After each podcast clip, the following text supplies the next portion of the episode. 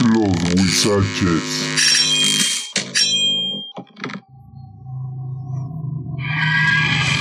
Hola, buenas noches. Esto es Los Huizaches. Soy Tovaris16 y es un placer iniciar este podcast. ¿Cómo estás, Peyot? Oye, que por ejemplo, mi mamá le dio una risa a tu apodo, güey. Me preguntó que si le habías metido alguna vez en tu vida al peyote, güey. Al peyote. Le digo, no, se pusieron porque tenía un peyot. Ya se cagó de la risa, pero así decía, ¿pero por qué peyot? ¿Qué, qué le entró el peyot? le entraba el peyot. Yo no, Oye, con, con, razón, con, razón, habla bien raro en los podcasts, ¿no? Así, por eso se oye tan. Hola, ¿cómo estás? Se el avión. Sí, güey, no mames, cabrón. Sí. Y pues otra que. es mejor decir que es por eso. Está muy bien, ya vamos a empezar. Sin comer, este, este, esta sí la voy a leer porque sí está, está un poquito larga para acabarla rápido. Se, le, se llama El mito de las lechuzas. Obviamente, como se los expliqué, todo está resumido, ¿sí? Para nada más lo, más interesante, ¿eh? El mito de las lechuzas. El silencioso y fantasmagórico vuelo de la lechuza común, alimentado por su siniestro canto, constituye una de las razones por la que esta ave nocturna ha sugerido muchos mitos y supersticiones, pues ¿quién no ha leído relatos acerca de las lechuzas, que se transforman en hombres y tenían un poder sobrenatural? El nombre de Ulula, o sea, lechuza, deriva del griego obolitzein, que es decir, lo que viene del llanto y el gemido. Y es que cuando canta, lo recuerda, Justamente de aquí se dice entre los campesinos que si se deja de oír su lamento es signo de tristeza y cuando guarda silencio es señal de prosperidad. Las lechuzas y los búhos se les atribuyen características asociadas a la muerte y al desastre. Los bestiarios insisten en la suciedad del búho, basándose en una cita del debut 1415, la preferencia de este animal por la oscuridad es interpretada como un rechazo de Cristo. Guillaume Leclerc explica la lechuza representa a los judíos traidores y malditos que no quisieron creer en los consejos de Jesús. También se asocia con el príncipe de las tinieblas, en la cultura preazteca del antiguo México Teotihuacán, la lechuza estaba consagrada al dios de la lluvia, pero entre los aztecas simboliza una criatura demoníaca nocturna y un mal presagio. Queda ilustrada con el siguiente refrán: Lo que para uno no es su lechuza, para otro es su ruiseñor. El búho era considerado un mal agüero. Si estuviera sobre una casa o en un árbol cercano, era aviso de enfermedad y muerte, de aniquilación de la casa y de la familia. Entre los nahuas, la lechuza, al igual que el búho, era un ave de mal agüero y mensajera de él, Mictlantecutli, señor del inframundo. Cuando se le oía chillar significaba que alguien había de morir o de enfermar, especialmente si lo hacían dos o tres veces sobre el techo de alguna casa.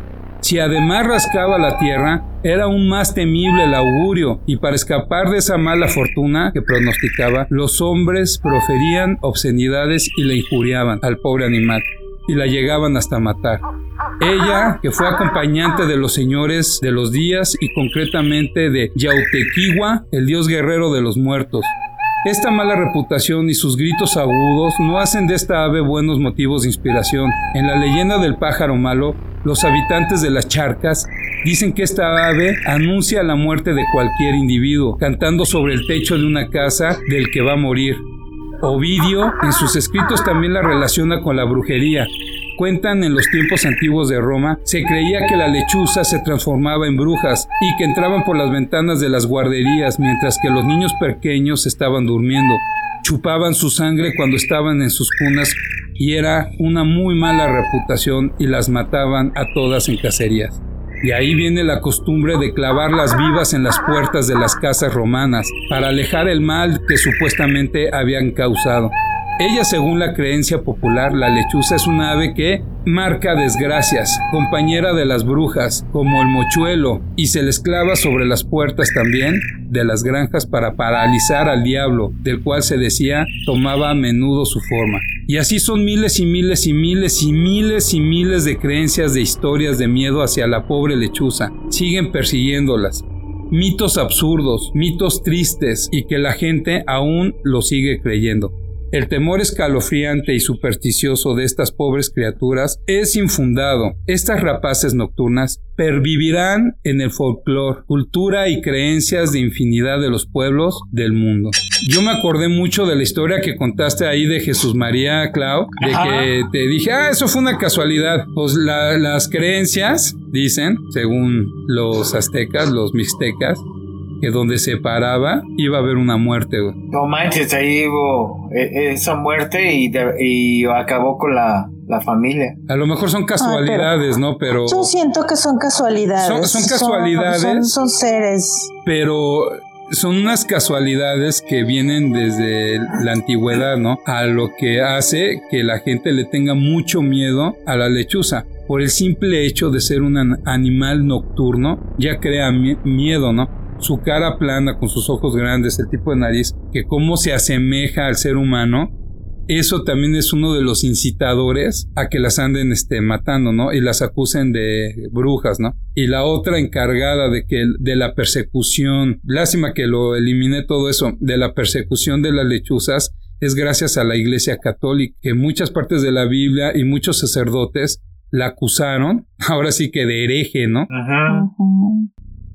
Yo, yo lo que siento que a lo mejor puede pasar es que no sean de mal agüero, sino que a lo mejor presienten que en ciertos lugares pueden pasar tragedias y se paran ahí. De lo que contaba Claudio, Sí. Blanquis, ¿estamos vivos todavía? Aquí estoy. Ah, bueno. Este, acuérdate que eres la consen del podcast, ¿eh? Te voy a decir por qué. Porque como eres el medidor de miedo, hay que cuidarte. hay que darle su checada. No vayas a salir del cuarto, gorda, y Blanquis esté desmayada. Eh, no te preocupes, está cerca del tequila, o sea que está bien adormecidita. Bueno, cabe mencionar que estamos haciendo un podcast a distancia. Yo me encuentro en la ciudad de Cuernavaca, Morelos, y la banda se encuentra en Aguascalientes, Aguascalientes. Por si escuchan fallas en este podcast, pero estamos haciendo nuestro mejor esfuerzo de hacerlo bien, ¿verdad? Así es. Oye, Tovarish. Mande, mande. Eh, por cierto, fíjate, hay una similitud. Bueno, en el caso de las lechuzas o los búhos, también si te das cuenta, es el símbolo de los abogados. Eh, ¿Algo tendrá que ver? Fíjate que se le relaciona, también lo quité, viene eso, pero ahorita me enfoqué más a por qué las matan. A mí me, no me gustó eso de África, no sé si lo escucharon bien, Ajá. que a los habichuelos, ¿cómo le dicen? ¿Cómo dije habichuelos, no? O polluelos, que los clavan en las en las granjas. vivos, ¿no? Pobrecitos, ¿no? O sea, son unas pinches historias horribles, pero en muchas culturas, por ejemplo, los mixtecas, entre los dioses son compañeras de los dioses. Son símbolo de sabiduría para que Todos ellos las consideraban como, compañeras. Ya ves que el dios este de los guerreros es su compañera para ir al inframundo, ¿no? La medicina también las consideraban como símbolo de sabiduría. Malamente la consideraban como brujería, pero los alquimistas, todos ellos que eran químicos, eran eh, investigadores y hacían cosas. Gente de ciencia. Gente de ciencia les llamaban brujos y los quemaban, ¿no? Sí, claro. Pero sí es muy importante eso que dices, ¿no? Es un ave que también simboliza sabiduría. Y si tú ves en las fábulas, por ejemplo, en las fábulas de Leonardo es el sabio. Es el sabio, el que aconseja a los animales en el bosque. Aparte es, es el símbolo de Sanborns. sí, ahora resulta que vamos a comer a una cueva de herejía, güey. Bueno, sí, pinches platillos de brujas, güey se me hace tan, tan malo que, que, bueno, digo, son, son ciertas situaciones de antepasados, de muchas creencias, de, de cosas que ya se traen por tradición, que nada más la maldad existe en el humano. Eso es real. Fíjate que algo, algo de lo que sí te puedo mencionar como característica primordial de este tipo de, de animal es que es un cazador nocturno es un animal que por lo general lo vas a ver en la noche, entonces a lo mejor también tiene cierta relación con lo, la oscuridad, el, el que solo, solamente caza en las noches, ¿no? Porque eh, su visión es tan tan buena que en la noche, o sea, tiene la visión como de un gato, ¿no? Su tipo de pero nada más. este, sus ojos, todo. Pero, eh, mira, no, no sé qué opines, incluyendo a Blanquis. Y esto pasa mucho en cotos, en los vecinos, en las calles. El viejito viudo que vive en la casa sola Así Y- se vuelve empieza- el malo. eh, ha de haber asesinado a su esposa.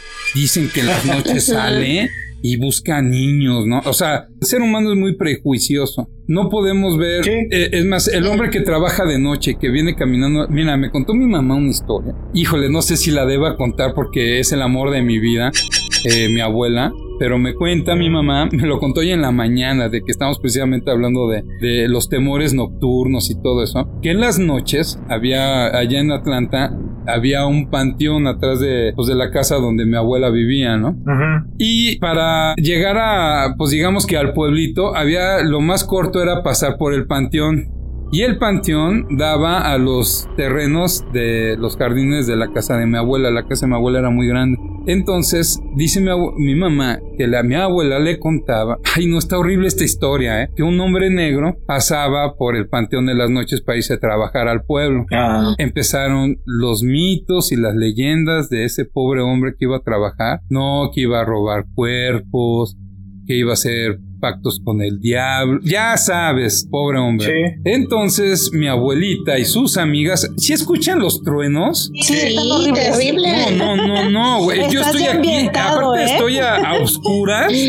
Estoy a Ay, no, no, nada más tengo la luz del Prende la luz. no, pues no, no, no. Que ahorita les voy a contar lo que me pasó anoche. No sé si se los no. contó Jenny. ¿Les contaste lo de las pastillas? No, mi amor. Bueno, ahorita qué bueno para contárselos. Entonces este pobre hombre se iba a trabajar al pueblo y atravesaba el panteón.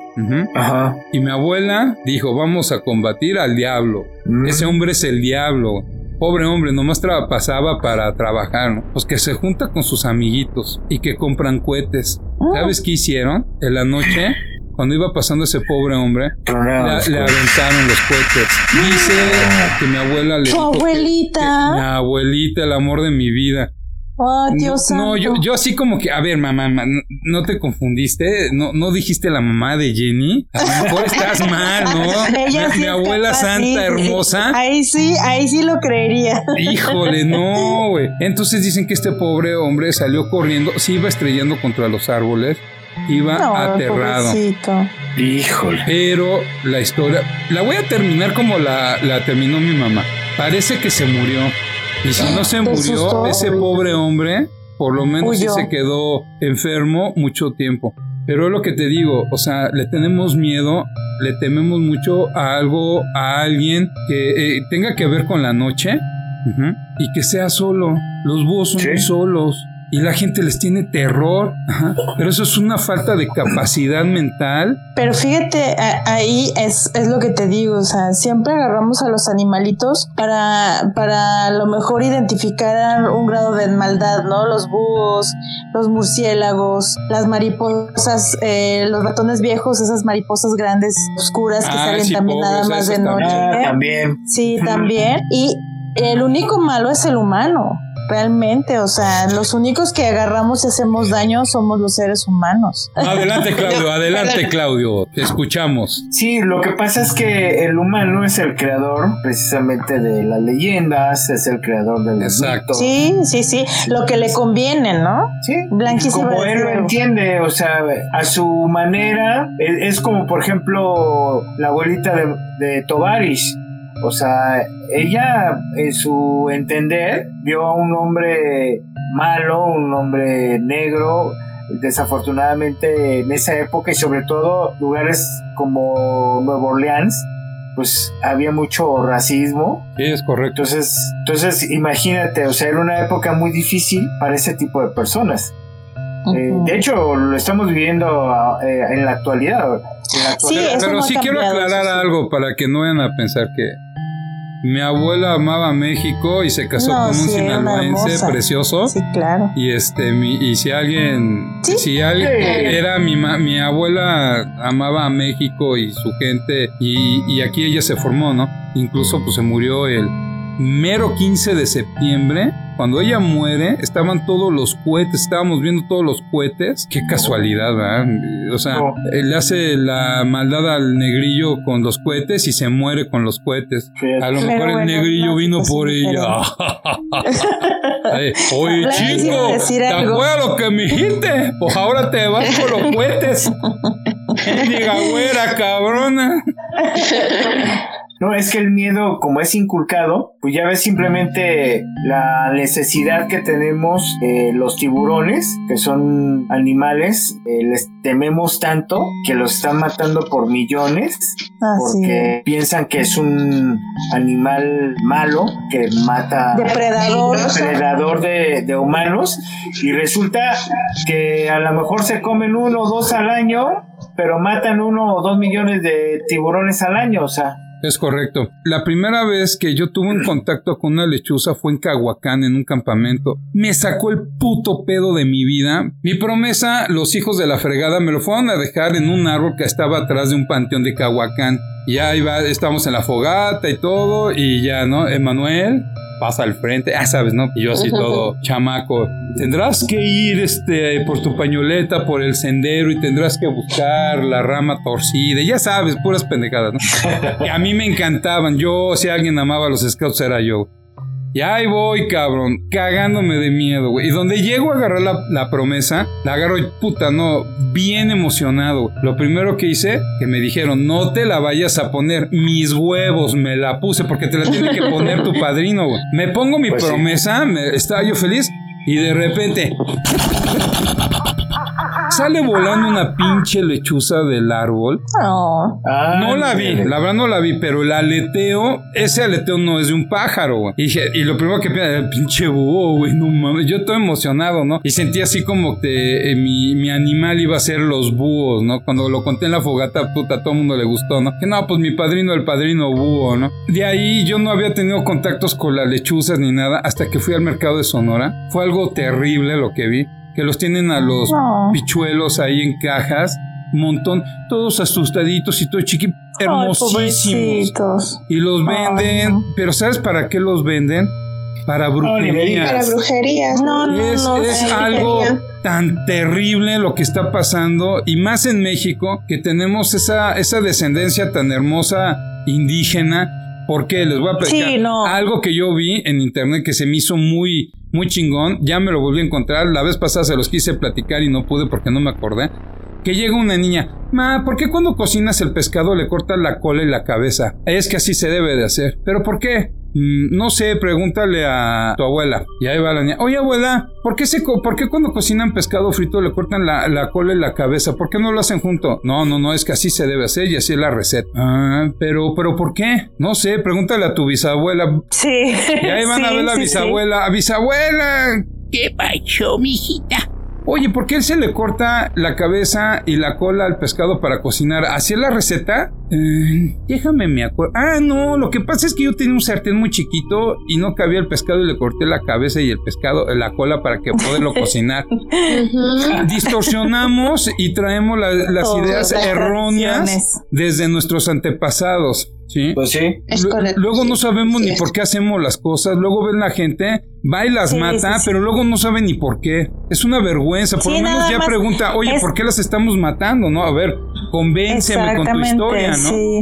sí, sí, sí, es una, Sí. una reacción como lo tienen sus papás, como lo tuvieron sus abuelos, pero realmente no tienen una razón eh, ellos personal de lo que realmente están haciendo, ¿no? Bueno. Vamos a hacer un cambio de tema. Esto era, ¿quedaste satisfecha con la historia de las lechuzas? Pues no satisfecha porque es muy triste. No, pero satisfecha sí con la información de dónde viene la matanza. Sí, me, me ampliaste mucho pues la historia y lo que es la realidad de, de lo que eh, hemos llevado como tradiciones en muchas partes del mundo, ¿no? Entonces, pues sí, es una triste realidad. La realidad es que era una, era una duda que tú metiste y la verdad Sí, a mí me la dejaste. Yo quiero Muchas que. Claudio nos cuente ese sueño que tuvo. ¿Te acuerdas? ¿Nos lo Sí. puedes contar, por favor? Sí, claro Para que que sí. todos escuchen esa historia. Vamos a hablar un poquito de sueños y pesadillas esta noche. Oh, oh, oh, Sí, sí, sí. oh, oh. Perfecto, Tovaris. bueno, pues el día de hoy les traigo un sueño que se convirtió en algo, bueno, inusual. Todo empieza un día que estaba soñando que estaba en el Huizachal, en la biblioteca, y estaba yo viendo a una persona flotar en el jardín. Entonces yo- esa persona, aparte de que me transmite mucho miedo, me empieza a comunicar que viene por mí, ya es mi hora, que Dios me necesita. Ay, cabrón. Y yo, sí, no, o sea, fue algo, la verdad, muy fuerte. Pues a mí me, dio mucho miedo. Entonces yo lo que hice fue meterme al baño, me asomo por la ventila, esperando de, pues no, que esta, esta persona, este ser, no me, no tenga un contacto directo conmigo, pero yo poderlo observar. Y resulta que esta persona, este ser, es un hombre delgado, eh, de tez media morena, cabello oscuro. Este hombre extiende su mano y me jala, me jala sin que yo pueda hacer nada, me toma de la mano. Entonces yo salgo, veo cómo me alejo de la casa. Después veo la colonia, después veo que estoy a la altura de las nubes, salgo del planeta, veo el planeta y empiezo a verlo, el espacio y ¡pum! O sea, me levanto yo, ya sabes, o sea, angustiado, muy alterado. Para esto al día siguiente me hice Blanca que, que estaba yo diciendo que, que me sentía muy mal, que me estaba yo muriendo. Bueno, en días posteriores vuelvo a, a soñar que estaba yo en una esplanada y había mucha gente, ¿no? Así que cada quien en su asunto y de repente bajaban unos seres como translúcidos, pero como de ese color así como grisáceo. Inmediatamente se comunican por medio de telepatía y me vuelven a decir lo mismo, ¿sabes qué? Venimos por ti, te necesitamos, Dios te necesita, te vamos a llevar. Uh, o sea, yo así no, no manches, o sea, ¿cómo crees? O sea, sí, No manches, o sea, qué lo- terrenal te viste, cabrón. Sí, pues, pues es que, o sea, Sí, la no, verdad digo, no, no, no, no, O sea, no, güey. estás en un Yo les sueño, aviento el pero- café y salgo corriendo, güey. Es más, yo no me espero a que hablen conmigo, güey. Los veo venir y ya me voy, güey. No, Mira, rápido. eh, eh, el, problema, eh, eh, o sea, yo con todo lo, lo que sentí de, miedo, de, pues sí, o sea, querer así echarme eh, a correr o huir, me di cuenta que estos pates venían a lo que venían, me tomaron igual, o sea, y tomaron a varias personas, subimos, empezamos a volar como almas y de repente estoy en un espacio donde yo puedo ver otras personas, como lo mencionamos en lo de las eh, dimensiones, sí, entonces haz de cuenta de que yo lo que veo es gente que está, está en diferentes lugares y tengo alguna misión para yo interactuar con estas personas, pero lo que a mí me marcó es que tengo el contacto con una mujer, ella me percibe, ella se puede comunicar conmigo, entonces yo lo primero que le digo es que por favor dile a mi esposa que estoy bien. Cuando yo en mi sueño le digo esto a esta mujer, siento una angustia terrible, así espantosa, me empieza a faltar la Que respiración. dices, esto no lo debía haber. Es como una Sí, no, no. despedida, pues sí. Sí, no, no, es que imagínate, o sea, estoy Como lo dijo Jenny, te- te estás despidiendo, güey. Sí, no, Sí. no, no, fue, fue un momento horrible y entonces en ese momento me despierto ah, y me está faltando la respiración y, y al día siguiente Blanca también me está diciendo que sigo diciendo que me estoy muriendo, que me siento mal, puta, o sea, horrible, ¿no? Pues te das de cuenta que pasan los días, estaba yo dormido, empiezo a sentir que hay una presencia que está entrando al cuarto y que ese, esa presencia, ese ser lo que sea. ¿Qué se oye? Es que le di un trago al tequila, perdón, güey. La es que yo sí lo, yo sí lo estoy disfrutando, la güey. y no nos Estoy, dices. estoy aquí escuchando la historia. Es que traigo, de- traigo esos pinches audífonos que, de- que se meten en el oído, güey. Y, y estoy escuchando, estoy recargado en mi sillón así, escuchándote y, y- y respirando mi tequila, cabrón. Perdón. Ya, ya lo Yo vimos. pensé que te estabas echando Sí. una niña. Dije, Y yo, yo sí la estoy pasando chido, güey. Sí, ya vimos. Oye, es que si no fuera por estos momentos, puta, güey, el día valdría madre, güey, la neta. Sí, sí, sí, entiendo. Eh, Bueno, ok.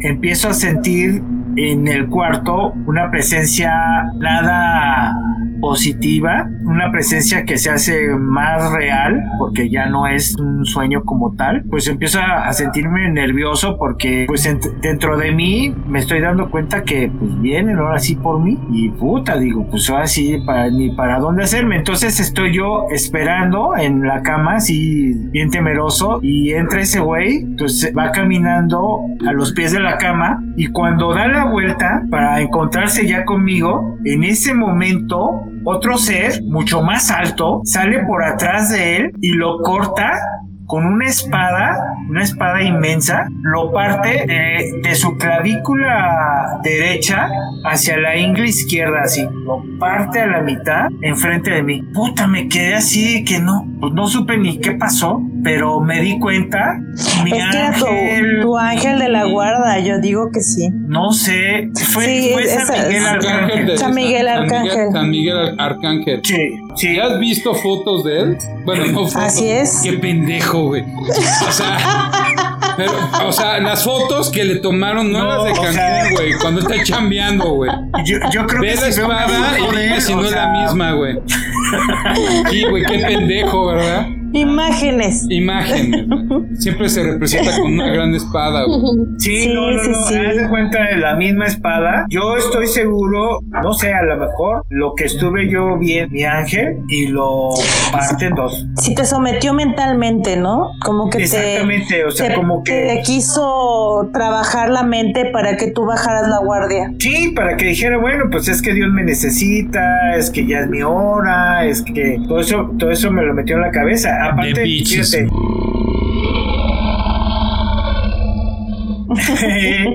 no, y sabes qué, por ejemplo, cuando, cuando estoy en ese lugar en donde estoy viendo eh, lo que hacen otras personas, yo siento que es parte de lo que yo... Sí, ya, déjenme en paz, me serví más tequila, ya. ¿Cómo joden? ah, yo pensé que... Güey, me serví un tequilita, ya, güey, no pasa nada. bueno, Bueno, pues como ven, Fíjate que yo desde... Yo sí soy un, un creyente de que los sueños es nuestra conexión al más allá y a cosas muy espirituales. A mí me caga que digan, no, es que sabes que soñé, ah, o, o me pasó esto, ah, es que lo soñaste. Ajá. No se trata de saber si es realidad, leyenda, mito, todo. Hay que disfrutarlo, güey. ¿sí? exacto. Si yo sueño cosas así, lo tengo que disfrutar, tengo que disfrutar mi vivencia. A final de cuentas, es una vivencia mía, que los sueños es nuestra conexión a un mundo que no entendemos. Muchos dicen, no, que es el cerebro y que la chingada. da, da, da, da, da, da, da".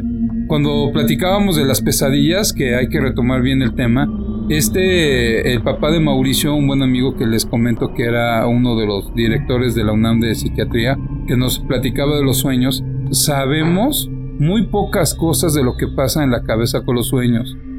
Esa, ese punto que nosotros no entendemos de los sueños, esas conexiones, esos mensajes, como el sueño de Diego, que lo habla en el podcast 3, que dice que una persona vino, puso en una situación de alerta, estaba entrando, estaba un tipo invadiendo su casa.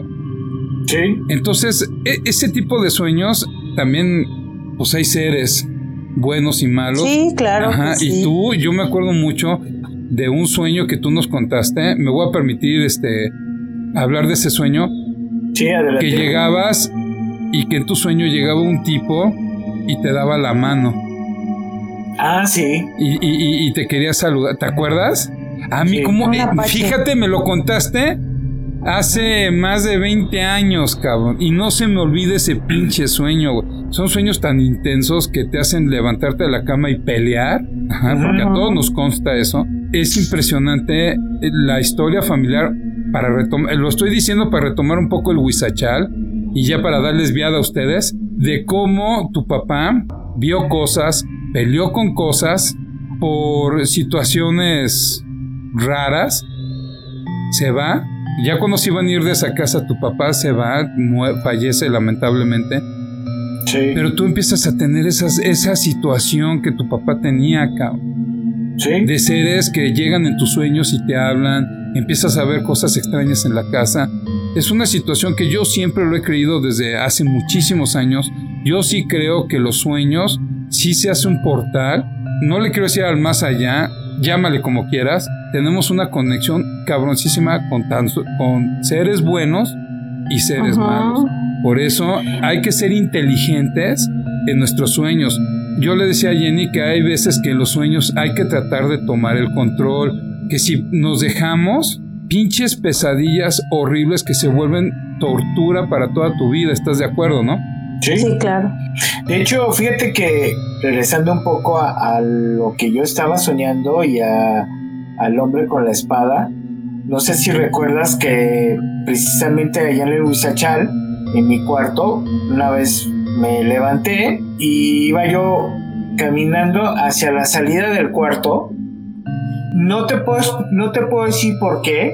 O sea, es algo que, que a lo mejor mi inconsciente, mi alma, no sé qué pasó, pero iba yo caminando hacia la, hacia la entrada del cuarto, di la vuelta y venía un hombre barbado con una túnica así como tipo el Señor de los Anillos, este, el, el- ¿te acuerdas? El, el, ¿El gris? blanco o el Ah, el blanco. Ajá. Ajá. Los dos tenían veces- unas pinches barbotas.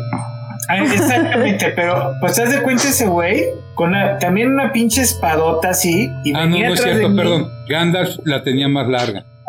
Ah, más grandota. ándale, pues. Ese güey Estaba más. más armado. Ya, Pues, ya no voy a decir ese la, la palabra prohibida. Ahora es. Ah, bueno. no, no, no sé si viste lo de Yuridia, Yuridia Sierra, que dice, no, que el señor Vargas. sí. El, Sí, no el señor Vargas. Y, No, no, no. Que ahora se la anda echando de que. El, el pronter. Sí, no mames. Eso. Ah. Que estaba Eh, mal. no, no, más bien ella estaba, no sé en qué estaba pensando. Así que, qué buena noche. Tengo ganas de- Sí. Gorda, estamos evitando la palabra. Perdón. Sí, Se dice. Exactamente. Es que sí, la, la verdad, qué, qué fea palabra, ¿eh? Y sí saben que Sí, la Sí. a ver, Es el palo más alto de. Del, bueno, los mástiles más El altos del. mástil, ¿no? Del barco. A mí me lo enseñó mi gordo. Eh, Sí, No la verga, sino el más alto ver, del ya van a mástil. empezar, o sea, no empieces Sí. con intimidades, o sea, una cosa es que seamos amigos, que ¡Córtale, mi sacahuil! Y otra cosa que Ay, qué "No, rico. que a mí mi gordo, Un sacahuil. que dejas, que- ¿Y, sa- y saben cuáles son los bergantines? ¿Qué pedo? No, Blanquis, no. no, ¿qué es eso? ¿Qué? Ay, De Creo que 6 te lo enseña años a gordo. 16 años son los bergantines. No, perdón. Bueno, nada más quería eh, cerrar con el ah, sí, cierto, perdón. que me pasó con, con este ser, con este Gandalf o este, ¿cómo se llama? O quien haya sido, el de la barba larga y traía una espada también muy larga. Volteo yo, cuando lo veo le digo, ¿y tú? Te me largas. Ya, ya me iba a ir, pero bueno. Hizo un silencio incómodo. Te me largas. Bueno, así de- Ok.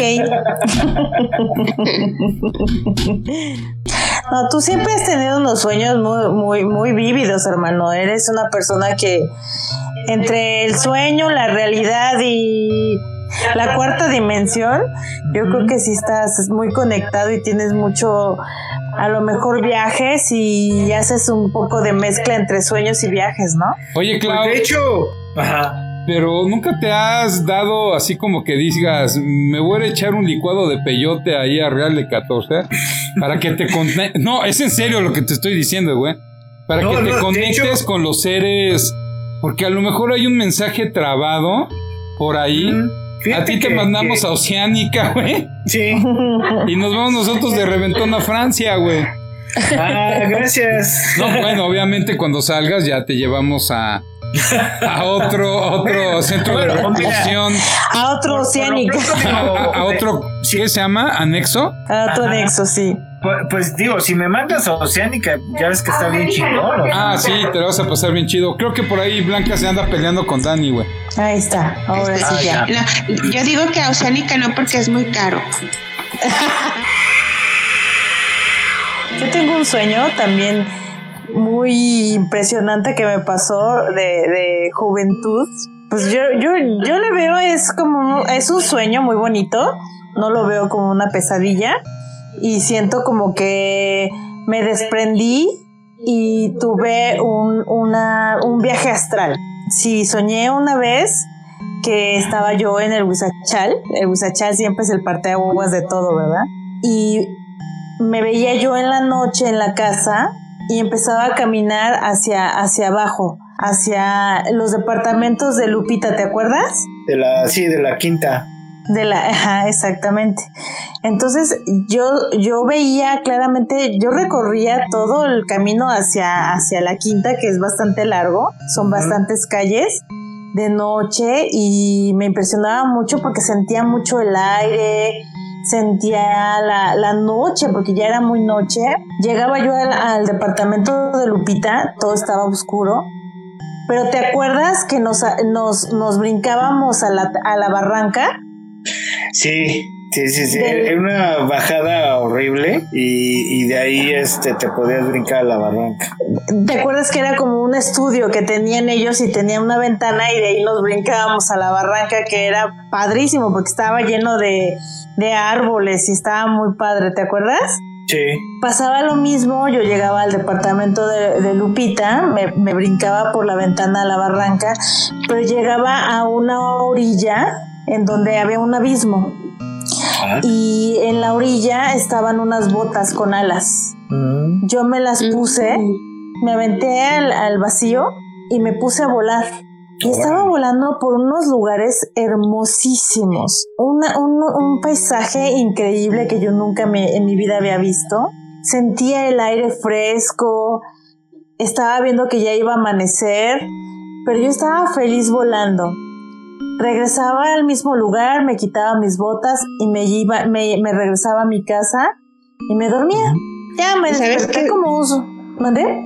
Perdón, eso sí lo viviste. Tal vez sí fue un viaje astral. Te digo una cosa. Sí. Eh, pasaron el tiempo, como unos dos, tres meses, y estábamos viendo mi gordo y yo un, un documental de China, ¿te acuerdas, Oso? Sí, a huevo. De, de sus montañas y sus paisajes. Tú lo viste. Pero ya Yo por lo eso ya me había Tú ya lo contado el habías sueño. vivido. Sí, sí, sí, sí. ¿Te acuerdas que te había contado mi sueño tan vivido, tan hermoso? Porque yo sentía el aire, sentía esa frescura de ir volando por esos paisajes tan hermosos. Y, y cuando lo vi en la tele, yo sabía que yo ya había estado ahí. Órale. Wow, qué padre. No, pero sin Sí, fue muy padre. Estamos viendo ese documental, documental de ese- me dice, yo ya ahí estuve, ese fue mi sueño. Así es.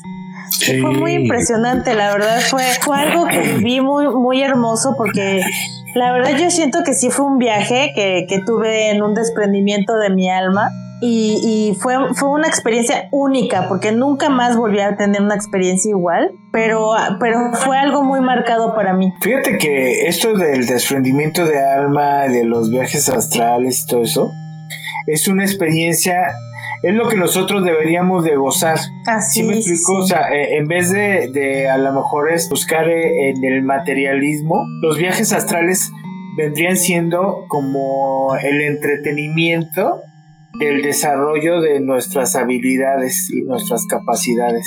Sí, sí, sí. Y yo siento que hasta entraba un portal, ¿no? Como tú dices, así como una, una puerta tridimensional en donde yo pude efectuar este tipo de viaje porque no lo pude haber hecho de otra manera, ¿estás de acuerdo? Sí, ¿no? O sea, de, del Busachala hacia China, pues como que está muy raro, ¿no? Siento que entré a un portal y a una situación en donde me abrió un- una puerta que entré directamente a algo que nunca había vivido. Es que fíjate que, por ejemplo, este eh, Jacobo eh, Gilbert habla precisamente de eso. Él en Toluca tenía una escuela en donde él le enseñó a sus alumnos, que eran puros niños, precisamente a que se salieran de la escuela, volaran, eh, vieran el alrededor de la escuela. Y hubo niños que no solamente anduvieron en los alrededores de la escuela, sino viajaron fuera del planeta y describieron, o sea, la Tierra, describieron el espacio. Y luego lo curioso es que les los llama al salón para que regresen y ellos describen cómo, o sea, van a entrar al salón, pero eh, se amontonan a la entrada. Entonces, o sea, imagínate, todo eso lo, lo viven ellos de una manera incorpórea. Eh, fue algo muy padre, que ¿sabes por qué lo dejaron de hacer? ¿Por qué? porque al, al rato los niños empezaron a ver muertos, empezaron a ver eh, seres de otras dimensiones que les empezaron a dar miedo y ahí es donde él termina el estudio de precisamente de los desprendimientos de alma con los niños. Yo creo que también es el riesgo, ¿no? De que corren la- las personas que se desprenden de que un ser maligno se te llegue a posesionar de tu cuerpo, ¿no? Sí, exactamente, que a lo mejor como lo que estábamos platicando hace un momento, que en un momento dado te enga- bajo engaño te lleve a un lugar en donde tú ya no vas a regresar Sí, te sientes muy a apodera de tu gusto. cuerpo y, y ya al rato ya no eres Jenny, Sí, ya exacto. eres otro otro, Otro ser, ser. en tu cuerpo, que, Así es. eh, que es poseso de tu cuerpo. Sí, sí, sí, pues es una experiencia en sueños. La verdad eh, fue muy impresionante, fue algo muy, muy gratificante para mí. Y en cuanto a pesadillas, pues fue una pesadilla que tuve muy conectada con la mente de mi gordito, que estaba muy obsesionado con temas horribles de posesión, Ah, eso de... bien, cabrón. Sí, sí, sí. Estuvo, estuvo la verdad muy, muy, muy feo, pero eh, fue muy corto. No, es, no fue un sueño muy largo.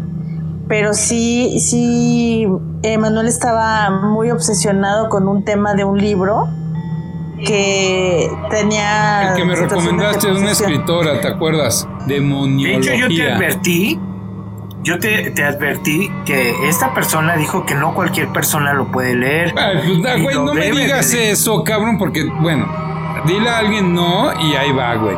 Pues yo cumplí la Ya, meta, y güey. Y llegué al libro y lo tengo en mi casa, güey. No, man. Y no más lo he leído, Tovaris. No. Tovaris le dices no y es sí. Sí, pues sí. Sí, a huevo, güey. Pues no, a mí, oye, güey, es que fíjate, Claudio, no vayas a leer este libro. Y ya sabes que me apasiona el tema de los exorcismos, demonios, todo eso. No es tanto que me apasione el demonio, más bien me apasiona cómo lo combaten. ¿Sí? Una de las cosas que me encanta de las películas de, por ejemplo, El que vence Dios, ¿no? ver cómo vence el sacerdote al diablo, creer en el poder de la oración, de la verdadera historia de, de este niño, de donde se basaron el exorcista, que al final de cuentas, después de todo lo que pasó, las historias dicen que es, ¿es en serio, güey? ¿Te estás O sea, poseyendo ahí en el cuarto tú solo, cabrón? Te quiere echar. A ver, Claudio, ponme atención. Claudio, Claudio, Sí. ponme atención. The power of Christ compel. Ay, no. The power of Christ compel you. The power of Christ compel you. Entonces, me apasiona mucho el tema por eso, ¿no? Y uno de los temas es de que es- dicen que entró una luz al cuarto y, y dice, soy Miguel Arcángel y te ordeno que dejes este niño. Eso a mí me encanta. no es tanto el demonio, sino cómo se combate. ¿Sí? Por eso a todos en el club, a, a mis brothers, que creo que nada más se le ha dado a Claudio, Ujú. doy la medalla de San Miguel Arcángel. Es de, de 100% de protección Sí, contra o sea, el maligno. un gran Sí. En tu Sí, motocicleta, güey. sí, O sea, sí, ¿qui- sí. ¿quién mejor que él, cabrón? por supuesto. Claro. Sí, claro que sí. Bueno, ya con la introducción de mi gordito de cómo le gusta el tema, se obsesionó con ese libro. Entonces, entre sus búsquedas y todo lo que estuvo haciendo por internet, encontró muchísima eh, información muy, muy dura Que ya la de borré. todo este tema que ya la borraste, sí, sí, sí, porque la verdad era, era información muy, muy fuerte desde películas. Pero la borré a raíz de tu sueño. Exacto, sí. Yo no sabía lo que él estaba haciendo, yo estaba dormida. Empecé a soñar de que entraba yo a un museo, un museo en donde había unas pinturas muy feas, donde había demonios, había decapitados, había cosas horribles, espantosas que en mi vida yo había visto. La verdad es que yo soy una persona que no procura estar viendo esas cosas porque soy muy miedosa y estaba viendo cosas espantosas. Atravesaba yo ese museo tan espantoso y me levanté llorando y gritando, perdóname Dios mío, perdóname porque sentí que lo había ofendido al haber entrado a ese museo. Entonces yo me levanté y lo primero que hice fue ir a buscar a mi gordo para contarle el sueño. Y Emanuel estaba clavadísimo en la computadora. Entonces yo ya salí de la recámara llorando y le dije a mi, mi gordo, ¿sabes qué? Acabo de soñar horrible. Que estábamos los dos en un museo del, que era el de los herejes. Ese museo era el de los herejes. Me, espanté muchísimo y cerró su compu y me dijo, gorda, estoy viendo cosas espantosas. Espantosas en la computadora, discúlpame, discúlpame, yo creo que yo llamé todo esto y, y en mi subconsciente yo, como estamos muy conectados, Emanuel y yo tenemos una, una conexión muy profunda, eh, yo creo que jalamos los pensamientos y mi pensamiento fue de pedir perdón porque estábamos haciendo cosas malas. Entonces esa fue, yo creo que de mis peores pesadillas. Pues sí. No, pues por eso Sí, yo yo tiré creo. todo, videos, todo lo que. Yo ya traía un arsenal de, de investigación, de, de monología. Dilo tú, Claudio. Demonología. Sí. Sí, fue muy impresionante. Yo creo que ese tipo de cosas debemos de dejarlas enterraditas. Porque ¿Teo? tenía pensado, no sé, eh, en el siguiente podcast, ya cuando llegue a Aguascalientes, poner una tabla Ouija en la mesa. Nadie la va a tocar. Y hacemos el podcast. A No. ver qué pasa, para ver si es cierto que pasa. Dios con- No, no, no, no, no. Oh. Yo digo que no. Fíjate que, que Yo ahí sí no, no le entro. Y menos en mi casa, no, no, no, no. No, en casa No, de Claudio. que no. Acuérdate que el siguiente podcast ya es en casa de Claudio. Pues no soy pendejo. Ya no chingues. que se siguen Te voy a decir por qué. Ese güey anda viendo demonios todo el puto día. Uno más no va a pasar nada. No, no, no, O sea, no, todo el no, pinche no. día está hablando de Nora. Ya ponemos la Ouija que se mueva sola y ya diga soy Nora. Ah, no, pues ya, eh, Claudio, ya confirmamos que es Nora. El lunes lo platicamos, Claudio, No, yo digo para que no. nuestros podcasts privados. Órale. A palmas.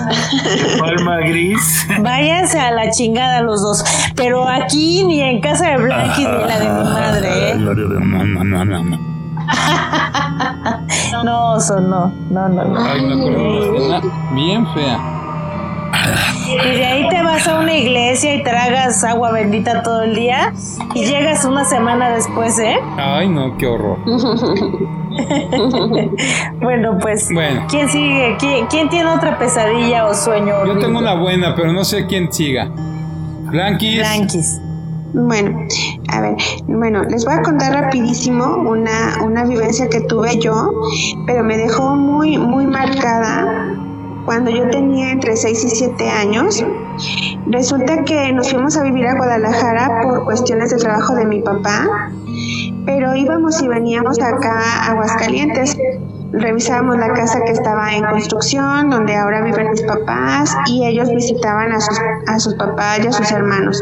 Y recuerdo muy bien que en ese domingo que nos regresamos, íbamos entrando a Guadalajara ya de madrugada, y mi mamá me despertó, íbamos mis hermanos y yo dormidos, cuando estamos pasando frente al zoológico Agua Azul. Me acuerdo perfectamente porque es, es un zoológico que a nosotros visitábamos con mucha frecuencia y nos encantaba ir ahí. Recuerdo perfecto que me dijo que me despertara, que estábamos pasando frente al zoológico, la emoción de lo que ya saben que, que los van a hacer despertar con eso. Abro los ojos yo no sé si todavía estaba dormida o, ya me estaba despertando, pero justamente estamos en alto, el carro está en alto, y eh, yo veo, volteo al zoológico y veo el columpio en movimiento, pero alcanzo a distinguir perfectamente las patas de, un, de una cabrita estaba balanceándose en el, en el columpio. A mí me pareció muy, muy linda la escena en ese momento este, bueno, no me causó ningún miedo ni, ni, nada de eso. A los días siguientes íbamos a la escuela, vivíamos en, en, en Zapopan y la escuela estaba el hospital psiquiátrico y a un lado justamente otro zoológico. Mi mamá de regreso de la escuela nos llevaba al zoológico para hacer tiempo en lo que mi papá también llegaba a comer y, era como que la distracción que mi mamá no, nos daba. Pero entrando al zoológico, se los juro, me quedé helada de recordar lo que había vivido días anteriores porque ahí me cayó el 20, los animales, mucho menos la cabra que yo había visto, había visto sus patitas este, impulsándose en el aire para mantener el, el vuelo del columpio, ahí me cayó el 20 de que los animales no se subían a los columpios. Te lo juro, me quedé helada, me quedé petrificada. Para mí fue de terror, porque yo, cuando pasamos por ahí, yo no, yo no, no me cayó el 20 de lo que estaba viendo. No manches, que desde que dijiste que la cabra estaba en el columpio, estoy cagado, yo estoy cagado. Pero yo venía, yo venía, yo no sé si venía bastante adormilada. A mí me pareció lindo al pasar por ahí, por, por el zoológico, hasta que días después me caí el 20, o sea, estando en el otro, en el otro zoológico que estaba camino a la escuela. Que ahorita hay furor en las redes por una historia de una cabra que se sube un De unas cabritas, sí, exactamente. ¿Ya la vieron? Ay, cabra. No. No. Pero, está así como video paranormal, donde que en la noche, como a las. Sí, hay un video. Hay un video de una cabra que se está columpiando. Sentada en un columpio. Ay, Dios mío. Se me hace que es el mismo fenómeno. Ay, cabra.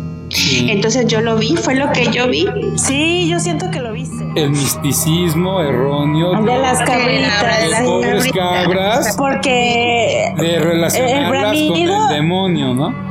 El bramido de las cabras también es como los gatitos. Se oyen sonidos diferentes, ¿no? Parece que están hablando pero realmente sí también estamos estigmatizando mucho a las cabritas y a lo mejor si viste una cabrita ahí divertirse. Mira, yo te voy a decir algo, ya con todos los videos que hay ahorita en por todos lados de cabras columpiándose, a lo mejor ya es algo común de las cabras, pero si yo vengo caminando y veo una cabra Sí, no, no, no, no, no, si te espantas. Una cabra columpiándose. La verdad, yo me zurro. O sea, no, no, no. Sí, sí, sí. No, Estuvo muy, muy. O sea, les un sueño rápido. Ay, se me cayó el micrófono. ¿Se escuchó? sí. ¿Ya? ¿Todo está bien? ¿Estoy bien? ¿Tú estás bien? Ah, sí. Estamos bien. Tú deberías ya de estar cenando, Manuel Olea. Pero ahí les voy a contar un sueño que yo tuve. A ver. Estaba en Echegaray, eh, estaba yo viviendo solo y una tarde estaba viendo así la televisión. Bueno, tarde estoy hablando ya de las 8 de la noche, 8 y media. Y de repente, no sé si les ha llegado a pasar que empiezan a sentir que como que la luz no está alumbrando igual que siempre. Se veía como que la luz estaba alumbrando muy bajo. Y de repente empecé a sentir un nerviosismo, así de la nada, como si la casa donde vivíamos allá en Echegaray estuviera llena de gente.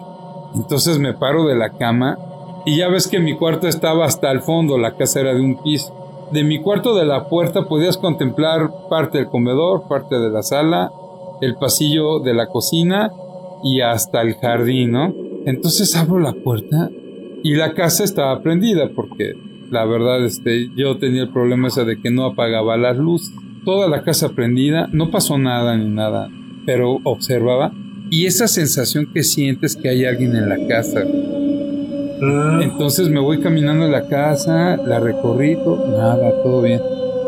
Pero así de que el corazón no te deja de palpitar, cabrón. Entonces te empiezas a hacer así de que, ay, güey, algo está pasando aquí. Me salgo al jardín, me fumo un cigarro, le hablé a Mario, me mandó a la chingada, pinche puto. Y ya me regresé, me regresé a mi cuarto, ¿no? Prendo la, digo, sigo viendo la televisión, todo. Y esa sensación horrible no me la quitaba. Bueno, llega la noche, todo, y ya me quedo dormido. Y ese pinche sueño lo sigo recordando como si lo hubiera tenido ayer, güey. Lo mismo que les platiqué, estaba así acostado en mi cama, pero les estoy hablando que ya estoy soñando, ¿eh? Abro los ojos, está la televisión prendida, todo, me siento en mi cama y me empieza a dar esa angustia, pero 10 veces más de que hay gente en la casa. Veo hacia el baño, me paro, voy al baño, veo la tina, volteo, veo mi cama, toda extendida, todo, y me dio un terror. Abrí la puerta de mi cuarto porque sabía que si le abría iba a haber algo. Entonces estaba así y recargo mi mano en la pared y pongo mi mano en la manija y Ajá. así de que, ay, ¿la abro o no la abro? Y de repente se empieza a oír así un ruido así como que...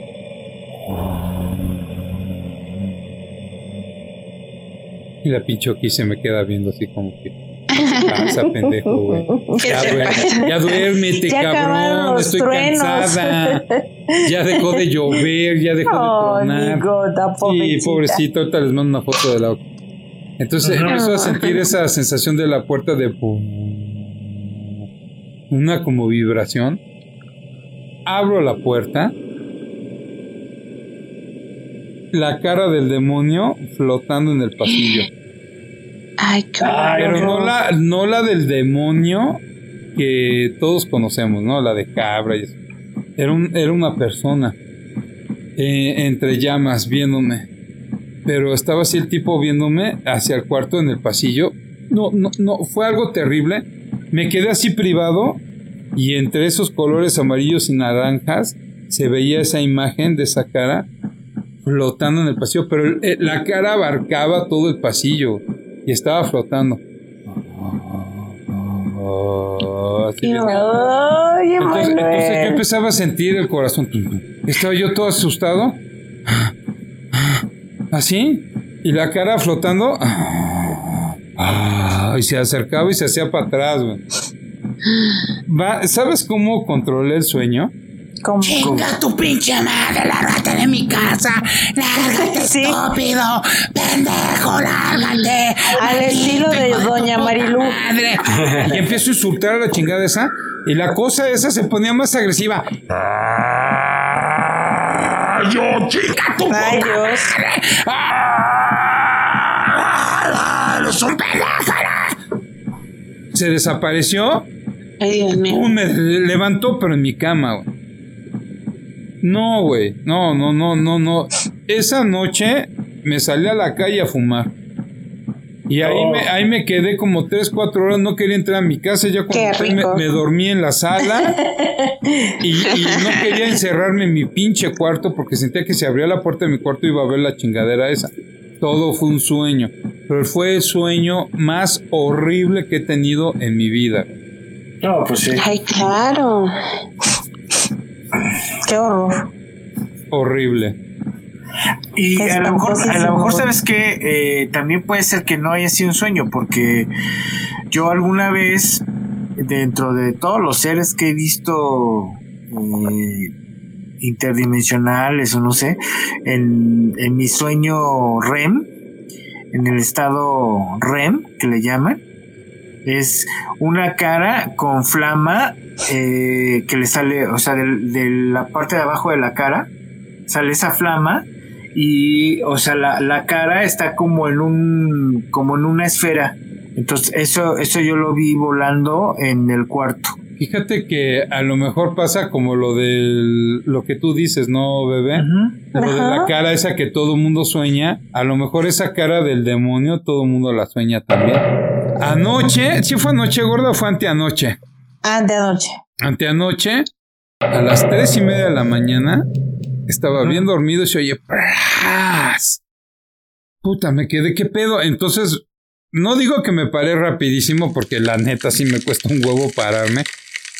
Me siento, logro sentarme, prendo la luz del buró y trato de enfocar. Y la Oki estaba en su cama, toda asustada, pero acostada, ¿no? O sea, como que levantó la cabeza y se me queda Ajá. viendo así de que, güey, ¿qué pasó, cabrón? ¿Qué, qué pedo? ¿Qué fue esto? Ajá, entonces me quedo así y yo le digo a Loki, ¿qué pasó? Y Loki me decía, no sé. Y, y yo decía, cabrón, no mames, tú no hablas. Pero estoy hablando, cabrón, corre. Ay, salimos Corriendo los dos, ¿no? Entonces nos quedamos Loki y yo, en serio, parece broma, pero nos quedamos viendo las caras de, ¿qué fue eso? Volteo, era un tapete de pastillas. Ah, Agarraron el bote de las pastillas y la Y lo regaron por todo, vaciaron. lo vaciaron en todo el cuarto. Ah. Y después de que falleció su papi, me, me movieron la cama y después me agarraron un pie. Bueno, Eso sí. voy a hacer el contexto de lo que está diciendo Jenny. Bueno, cuando se muere mi papá, pasa algo curiosísimo. A los meses de que fallece, hablando ahorita de los sueños, tuve un sueño que estaba como en un estudio de grabación. Si ustedes saben cómo están los estudios de grabación, hay una cabina con cristal en la parte de arriba, ¿sí? Ajá. Entonces yo estaba parado en ese estudio de grabación, viendo para todos lados y mi hermano estaba al lado, pero chiquito, güey. O sea, a mi hermano de 8 años, güey. Sí. Porque ahorita ya está Hermoso. huevón, ya, ya Sí. habla de política, bien hermoso. de los chiquito. hijos y ya es un hombre. güey. Pero yo hablo del Michel de 6, 7 años. El Michel que traía jodido con espantos, ¿no? Estaba a mi lado. Pero yo ya era yo, Emanuel, de mi edad. Sí, o sea, el Entonces estaba, haz de cuenta que Michel chiquito y yo ya, ahorita así como ustedes me conocen, el mismo Emanuel. Entonces estaba con mi hermanito, pero yo así de protegiéndolo, ¿no? Por si lo cuidaba de niño, pues ahora como un hombre, pues le tienes más, más protección, ¿no? Entonces estaba así Michel conmigo y volteo para arriba y veo en la cabina de, de grabación, volteo y veo a mi papá parado con su uniforme de piloto, eh, con su cara preciosa, como cuando tenía sus buenos 30 años. Ajá, esa cara impresionante. Y me quedo y le digo, Michelle, Michelle, mira, ahí está mi papá, mi- ahí está mi, mi papá, güey. Nos está viendo, cabrón. Y Michelle como que no ponía atención. Yo, Michelle, cabrón, está ahí mi papá, velo, velo, velo. Y mi papá nos estaba viendo en silencio. Y yo, mira, Michelle, y yo saludando a mi papá, papá, papá, papá. Por eso les digo que los sueños tienen una conexión muy fuerte. güey. Todo esto es el contexto para platicarle lo de Jenny. Porque después de ese sueño empezaron a pasar cosas muy cabronas. Por eso yo creo que por medio de los sueños tenemos contacto con seres que están en otras tierras, llamémoslo así, ¿no? Sí. Entonces, este, de repente mi papá se nos queda viendo, se da la vuelta y se va, güey. Entonces sentí un dolor en el pecho, así de, ya se fue. Michelle, güey, no viste a mi papá. No, ¿qué qué? Michelle, como siempre, no, que no sé qué, pipí popó, cabrón. Yo, güey, estaba mi papá allá arriba y no lo viste, Michelle, que no sé qué, que la chingada y todo. Pero seguíamos encerrados en ese estudio de grabación, güey. Y de repente la puerta del fondo se abre y entra mi papá a la sala, güey. Ah, O sea, bajó, güey. Lo abrazamos, güey, con un cariño. Sentí el cariño de mi papá, el abrazo de mi papá. Michelle estaba llore y lloré. Fue un sueño, la verdad, que ahorita me estoy conmoviendo, ¿no? Muy conmovedor. sí, Fue un sueño, pero son de esos sueños que sientes esa energía, ese amor, esa, esa protección que solamente te la da un papá. Y ya, Sí. me paré. Ya me desperté de todo. Y se lo dije a Jenny, ¿sabes qué? Mi papá me acaba de venir a ver, ¿no? Porque sí, no, no hay otra explicación, güey. Mi papá estuvo conmigo y punto. A raíz de eso, una Sí. noche estoy acostado Y mi papá, cuando como estaba en silla de ruedas, que luego contaré esa historia porque estaba en silla de ruedas, mi papá llegaba, pegaba la silla de ruedas a la cama, la pegaba A muy la bien. cama. Entonces agarraba, ponía su mano izquierda en la cama y con la derecha agarraba el extremo y se levantaba y ¡pum! se dejaba caer en la cama, ¿no? Y ya levantaba con sus propias manos, levantaba las piernas y las echaba en la cama y ya se acostaba y se acomodaba, ¿no? Y una noche estoy así bien dormido y haz de cuenta, ya ven que cuando recién se mueren las personas hay todavía una conexión como si estuvieran vivas. Es como cuando Sí. te aputan una pierna, güey. Que a pesar de que ya no La la tienes, sí. La ¿cómo dicen? sigue sintiendo. ¿Cómo le llaman? La- la- el tacto fantasma, algo así le llaman, no, no recuerdo bien cómo le dicen. No, la verdad no sé. Entonces, estoy así dormido y siento como si mi papá se hubiera sentado en la cama. El mismo golpe, el mismo todo. Y sí me desperté, no asustado, pero sí te quedas, ¿qué pedo, güey? No, pues es que no inventes. Sí te quedas así de no mames, güey. Ya volteo y no había nadie, movieron la cama, porque se movía horrible, güey. Entonces le cuento, y no mames, me movieron la cama horrible anoche, como si mi papá se hubiera sentado en la silla, la chingada. Bueno, mi Jenny casi no viene a esta casa.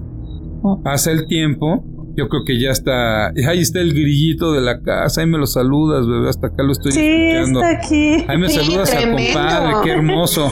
Pero bueno, ya retomando el, el- el contexto de lo que me pasa, arráncate, bebé. Pues estaba yo, la verdad es que sí ya tenía, pasó un año, ¿no? Des- después de que falleció tu papi Sí. y eh, eh, fuimos una Navidad y estaba yo acostada. Yo siempre dejo la rayita del baño prendida porque no es porque me dé miedo, sino porque tengo que orientarme. Cuando estoy en una casa nueva, la verdad luego estoy chocando contra las paredes y no sé hacia dónde voy para ir a hacer pipí. Pues sí. Entonces siempre dejo hasta en los hoteles una rayita de luz para saber que ahí está el baño. Y estaba yo en el, en el cuarto con la rayita de luz y de repente pues em- veo más luz.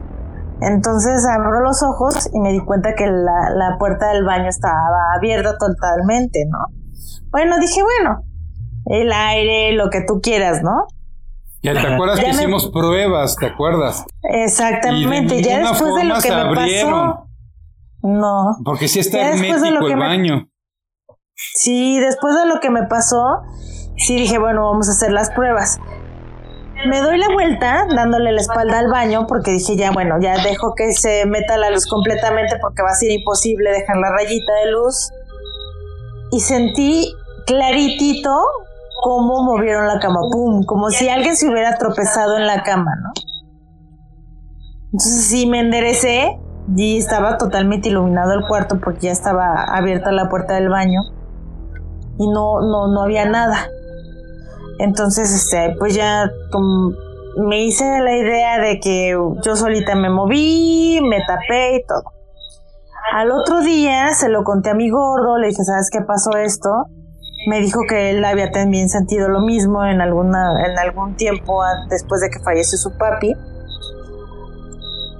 En la noche de ese día estaba yo súper dormida y claramente sentí, o sea, estaba dormida, me despertó como todo el tiempo el baño, fui al baño, todo, me, me volví a acostar y sentí claramente como alguien del tobillo me jaló. Me jaló así, pero sí sentí que sí me desperté y pum, me levanté así y dije, bueno, algo está mal. No había nada. Bueno, totalmente. Me- nos quedamos ese día cinco días, no dormí en los cinco días. La verdad sí me dio. No porque me haya sentido eh, indefensa o atacada de algo malo. Pero sí No, dije, claro bueno, no. ya es muy directo, ¿no? Sí te espantaste un buen, estaba muy asustada. Bastante, Jenny. no, no, no. Y no, aparte yo te no agarraron el pie. Sí, te digo, o sea, el tobillo y el pie así en conjunto, me agarraron el, el tobillo y bajaron hacia mi pie. No, no, no, no, así, pero yo estaba despierta, no estaba dormida. Sí me había levantado al baño, me había vuelto a acostar y sí sentí esa, ese, ese, ese apretón en los pies, y sí me espantó muchísimo. Eh, Les digo algo. ¿Qué? ¿Mm? Ahorita estaba así recargado en el sillón y estaba hasta cerrando un poquito los ojos. Sí, Porque hasta la que verdad, se así que- tus bostezos, cabrón. Sí, O no, sea, es porque que- la verdad es que me estoy aburriendo. no, no, no, es que sabes qué. Es que sí Este, está pesado estar solos. La, la neta sí está rudo estar solo. Sí, Y, y- y ya como que me pegaron un poquito los whiskies, pero ¿qué crees? Que empecé a sentir un frío en la cara y en los brazos. Mm. Y eso fue lo que ahorita así como que, ay, güey, ¿qué pedo? Así, y tiene el área, el mini split prendido, ¿no? A 16 Sí, acá con todo lo sí, sí lo ¿Será creo. porque, ¿Será porque estoy en tanga? Yo creo que de mis peores pesadillas han sido de que se meten a la casa. Un día, eh, ya estando aquí en Aguascalientes, soñé que son- sonaba el teléfono, iba a contestar y había mucha gente afuera. Y me sentía invadida y, y no sabía qué, qué hacer. Y fue una pesadilla espantosa, ¿no? Ajá. Y ayer se cumplió. No, qué horrible. Estaba yo- Qué- qué horrible yo lo que te dormida. pasó ayer. Sí, la verdad que sí. Estaba yo dormida, ya eran 3 de la mañana. Suena el teléfono y vi que eran las alarmas. Entonces, este, contesto la llamada y me dicen, buenas noches señora, hablamos de las alarmas. Nada más le queremos avisar que hay actividad en la sala comedor. Y yo me quedé helada, ¿no? No mames, no, no, dije, bueno, o sea, en la sala comedor sí. Me desperté, me, me, me salí de, las, de la cama y mi reacción fue agarrar la chapa de la puerta porque no tengo seguro. Y me le dije, es que yo estoy en el domicilio, ¿está usted en el domicilio? Sí. Pero ya reflexionando y haciendo un conteo de mi vida, me acordé que no había activ- activado la alarma. Entonces, se lo comenté al joven, le dije, ¿sabe qué? Nada más que hay una situación, no está activa la alarma.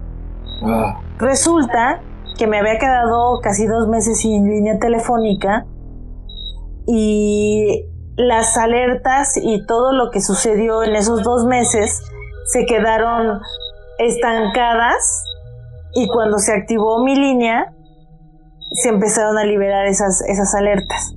Les llegaron a estas personas, me llamaron y bueno, se armó el desmadre, pero bendito Dios no pasó nada. Te pasó una de las leyendas de los ochentas, que fue una historia terrible, una leyenda urbana de la, de la niñera que está cuidando a los niños, del tipo que le está hablando para molestarla.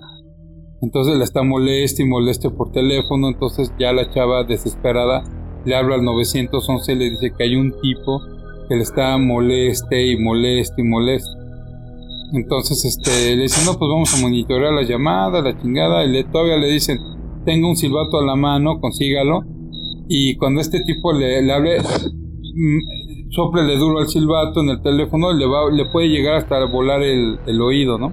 El tímpano. El tímpano. Bueno, total que pasa un rato, y este güey le vuelve a hablar, la chava no consigue el, ¿cómo se llama? El silbato, le cuelga, pasa un rato y vuelve a sonar el teléfono y le dice, era la operadora del 911 que dice, señora salga inmediatamente a la casa, las llamas se están haciendo de adentro de su casa.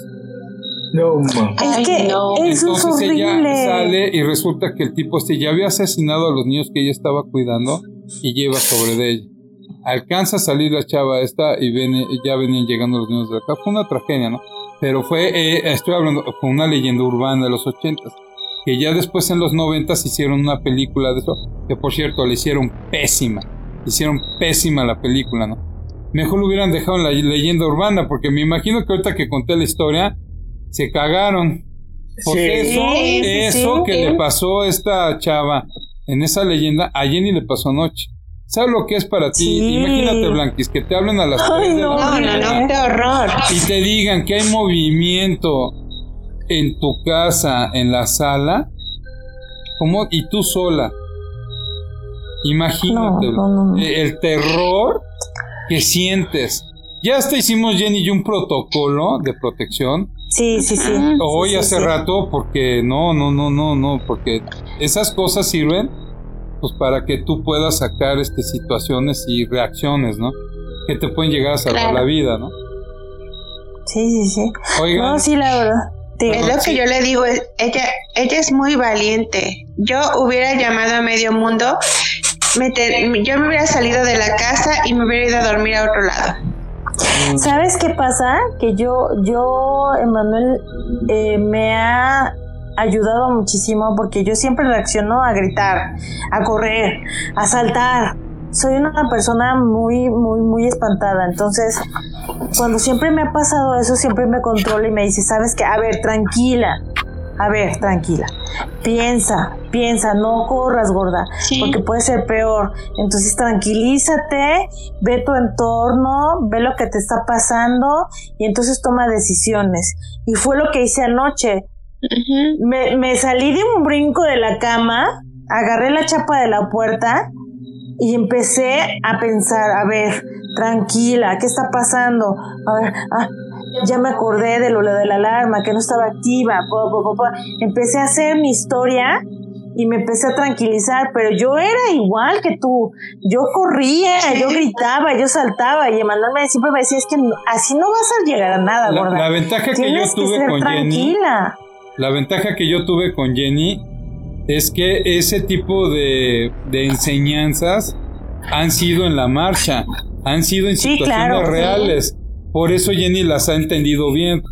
Imagínense que el que te habló de las alarmas está coludido con una... Sí lo es lo que pensamos. me dijo. Sí lo pensamos. Sí. ¿No? ¿Qué tal si era un cuatro, no? Ajá, a ver, que abra la, que salga corriendo, abra la puerta y entramos. Sí, sí, sí. sí Por eso me dijo, me dijo el señor, quiero que le mande una unidad. No, no, no, no, no, no. Sí. No, ni Dios lo mande. Pero sí, la verdad es que me dijo mi gordo, es que me hubieras hablado. Diego también me dijo, me hubieras hablado, tía. ¿Para qué arma un desmadre? La verdad es que fue una falsa alarma. Pero sí, ya hicimos un protocolo que ahora sí, en una emergencia, sí sé cómo actuar, les voy a hablar para que ustedes lleguen y con la, la policía, si está afuera, pues entren a, a revisar. Sí, sí, sí, Sí, sí, sí. Pero bueno, señores, vamos para. Son 150 No, minutos. Llevamos dos horas y media platicando. Me encanta estar con ustedes, pero yo creo que ya le paramos. Bueno, pues Bueno, pues- entonces. Ah, Ah. Lástima Ah, que el festival de hoy. Pronto volveremos, volveremos con, con más, Más diversiones. Huizaches, Huizach, nuestro, nuestro rey, rey. Favorito, el podcast. Tu, tu, tu. oye, Cabe mencionar, espérame gordo, cabe mencionar que venimos con nuestra playera Huizache. Ah, eso sí, ahorita Ah, nos sí, vamos a a tomar. ver, a ver, a ver. Nuestra playera No sí, te vamos a tomar una, Una foto, foto ahorita con- te la vamos a mandar. Sí. Eh, El indicador va a ser el mollete. Si me mandan una foto Sí, solo. Pero si no, me mandan una foto con los huizaches y sus molletes en la mano, Ah, sí, claro. la Va. ponemos en el video de YouTube de este podcast. Perfecto. Perfecto. Ok. Adelante, hermano. Pues les mando unos besotes. Claudio da la despedida. pues muchísimas gracias por escucharnos el día de hoy. Creo que nos dimos cuenta que la vida real es la peor pesadilla que podemos tener en un momento de emergencia, en un momento de incertidumbre.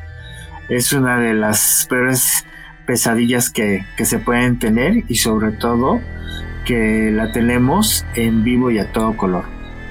Amén. Amén. Bueno, pues un abrazo a todos y muy buenas noches. Ya. Abrazo. Les mando un Te abrazo, un besote extrañamos, de la Huizache, Huizache. Huizache. Oye, esa huizacha como que ya está bien. ¿eh? Sí, no, las dos estamos pedísimas. Es que estamos separadas, oye. Ahor- Ahorita van a ¿Qué salir, va- vas a bajar, güey. Y, y el cuarto, el, el- el- el cuarto de televisión de la recepción y el comedor todo guacareado y ahí. Ah, Sí. tampoco. Sí. Pedas, Ya no hay puros. Huizache. Huizache, ya no hay puros. Huizaches forever. Ah, ¿Cómo que no hay puro? No manches, sí hay, sí hay. Ah, no, no, ya es de los Bomo Blancos. Yo, yo soy, voy a yo soy matar, muy ¿eh? puro. Ay, tú eres Ay, tu sí, queso que te le todo fregada.